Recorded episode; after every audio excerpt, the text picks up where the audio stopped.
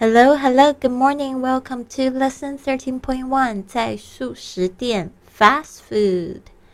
好的，今天我们要学习好多个这个素食店会用到的单词，来跟我说一次。Number one, hamburger, hamburger，汉堡，hamburger。Number two, mayonnaise, mayonnaise，蛋黄酱，mayonnaise。Three pickle, pickle, 酸黄瓜 pickle. Four, cheese, cheese, 奶酪 cheese. Five, onion rings, onion rings, 洋葱圈 onion rings. Six, chicken nuggets, chicken nuggets, 鸡块 chicken nuggets.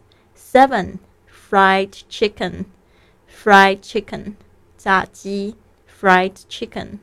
Eight, apple pie, apple pie, 苹果派 apple pie. Nine, ketchup, ketchup, 番茄酱 ketchup. Number ten, chicken burger, chicken burger, 鸡肉汉堡 chicken burger. Eleven, fish burger, fish burger, 鱼汉堡 fish burger. Twelve, French fries, French fries, 薯条 French fries. Thirteen, Coke, Coke, 可乐 Coke. Fourteen, black tea, black tea, 红茶 black tea.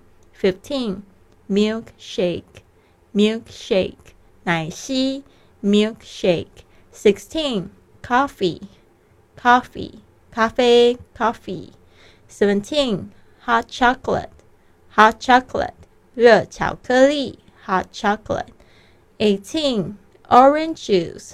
Orange juice. 柳橙汁 orange juice. 19. sundae. sundae. 圣代 sundae. 20. Ice cream. Ice cream. 冰激凌 ice cream. 21. Straw. Straw, 吸管 straw. Twenty-two, napkin, napkin, 餐巾纸 napkin. 好的，别忘了参加这个集训营的同学要交交你的录音作业哦。I'll see you soon. Have a wonderful day.